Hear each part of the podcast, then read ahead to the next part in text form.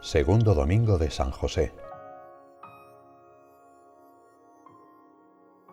En la oración pronunciada por Cristo en Getsemaní se manifiesta la cercanía y el poder de Dios. Abba, Padre, para ti todo es posible.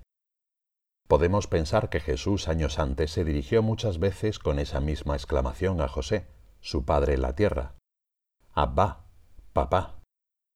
Por eso el patriarca en su humanidad igual a la nuestra es en cierto sentido un icono de la paternidad de Dios. Así lo ha entendido a lo largo de los siglos la piedad popular y lo han hecho también los artistas, representando a San José con un rostro idéntico al del Padre. San José María notaba que Dios es el primero que ama de modo especialísimo a San José.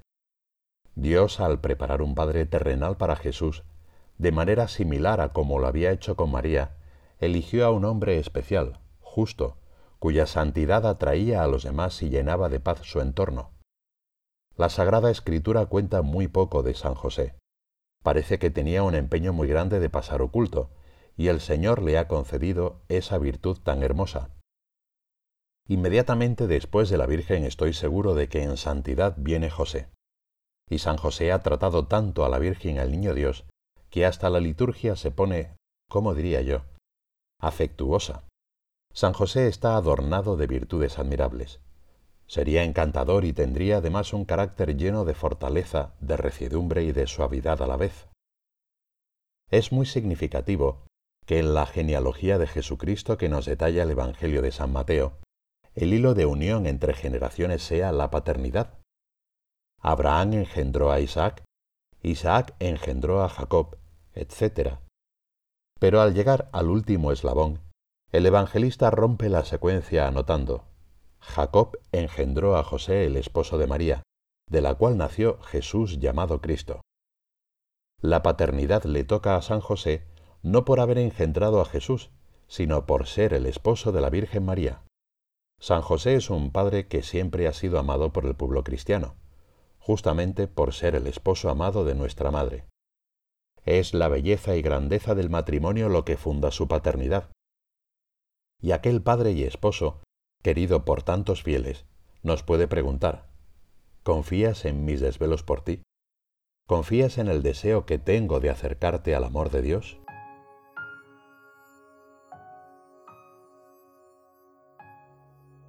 José, hijo de David, no temas recibir a María tu esposa, porque lo que en ella ha sido concebido es obra del Espíritu Santo dará a luz un hijo y le pondrás por nombre Jesús.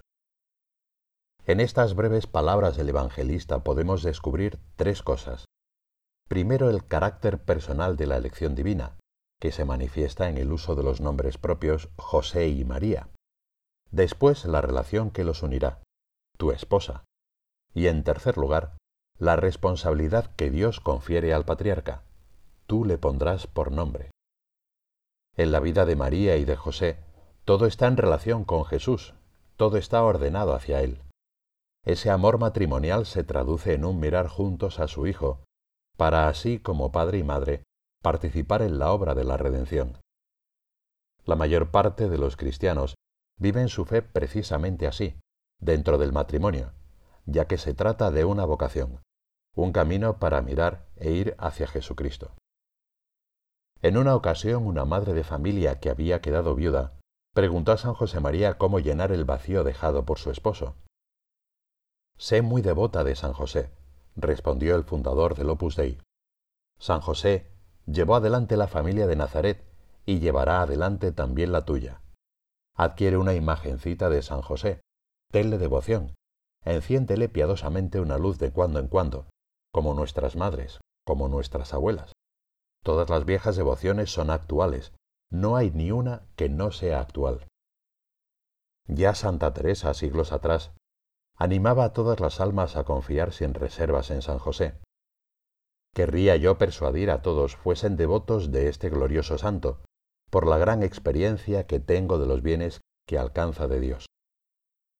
El santo patriarca, al haber recibido la misión de educar al Hijo de Dios, de tomarlo de la mano para acompañarlo en sus primeros pasos en tantos ámbitos de la vida, puede ser un apoyo para todas las familias y para todo apóstol. San José educó al niño Jesús en cómo relacionarse con las demás personas, en el trabajo, en la escucha de la Sagrada Escritura llevándolo los sábados a la sinagoga. La misión de San José es ciertamente única e irrepetible, porque absolutamente único es Jesús, y sin embargo al custodiar a Jesús, educándolo en el crecimiento en edad, sabiduría y gracia, Él es modelo para todo educador, en especial para todo padre.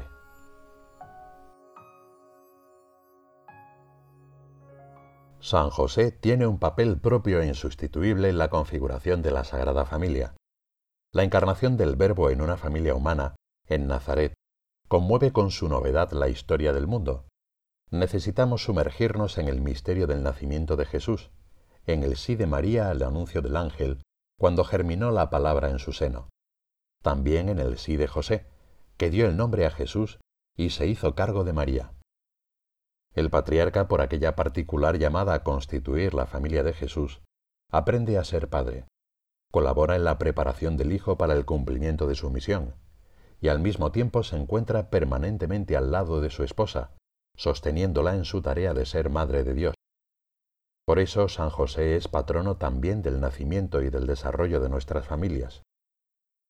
La familia es ciertamente una gracia de Dios, que deja traslucir lo que Él mismo es, amor.